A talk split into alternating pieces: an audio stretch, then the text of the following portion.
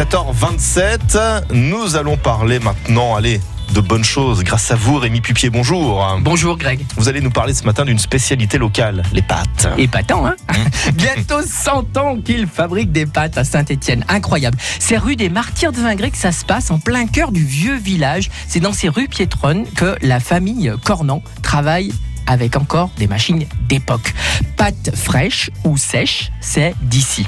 Les cousins bossent ensemble, innovent, fabriquent des pâtes aromatisées aux 35 saveurs avec des couleurs attrayantes. Anis, vert, basilic, cacao, encre de sèche, pain d'épices, safran et romarin, bicolore avec des épinards et des betteraves, des pâtes haute couture avec parfois même des paillettes d'or. C'est joli, Vraiment. Et quelle fierté d'amener ces pâtes à ses invités. Je vous assure, c'était pas Ah mais, mais, j'ai bien compris, un vrai savoir-faire en tous les cas, Rémi, qui se perpétue depuis trois générations et qui s'exporte même à l'étranger. Ben oui, c'est simple pourtant, des arômes naturels, des évolutions au fil des saisons. L'ail et le citron sont épluchés à la main pour avoir un maximum de goût, un vrai plus gustatif visuel et olfactif. Et puis Luce Cornan, elle se balade dans toute la France et même ailleurs.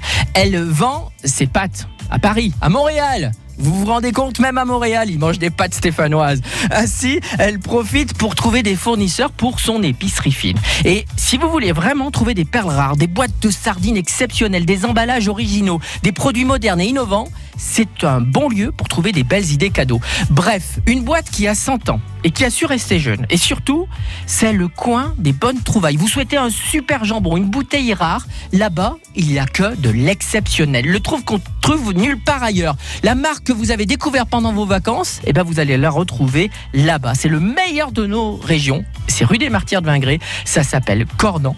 C'est euh, la belle, la belle et la bonne adresse gourmande alors, faisons bosser les gens d'ici, les gens qui le méritent, et régalez-vous. Et on l'a noté, cette adresse. Merci beaucoup, euh, Rémi. À demain pour évoquer un concours très particulier euh, dans le pile.